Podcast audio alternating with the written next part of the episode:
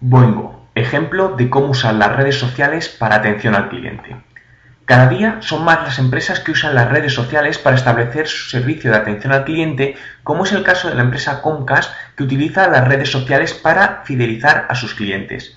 ¿Por qué? Algunas de las principales razones son la rapidez de comunicación, la creación de una comunidad en torno a tu marca y que además el coste de implantación es mucho menor al de otros medios tradicionales. Hoy quiero compartir con vosotros cómo la empresa Boingo usa de manera efectiva las redes sociales como canal de atención al cliente. Boingo es una empresa que provee a nivel mundial distintos puntos de acceso a Internet vía Wi-Fi y ha sabido utilizar sus distintos canales sociales como canales de atención a sus clientes.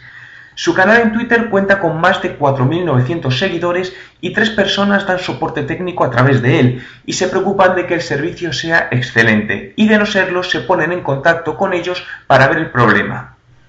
En su página de Facebook también hacen algo similar, se comunican con sus clientes o con personas que están interesadas en conocer algo especial. Por ejemplo, eh, con fecha 24 de noviembre en su página de Facebook hay una persona que pregunta que si hay eh, redes en Nigeria e inmediatamente le contestan que desafortunadamente por el momento son muy, muy poquitos los puntos eh, de wifi en Nigeria.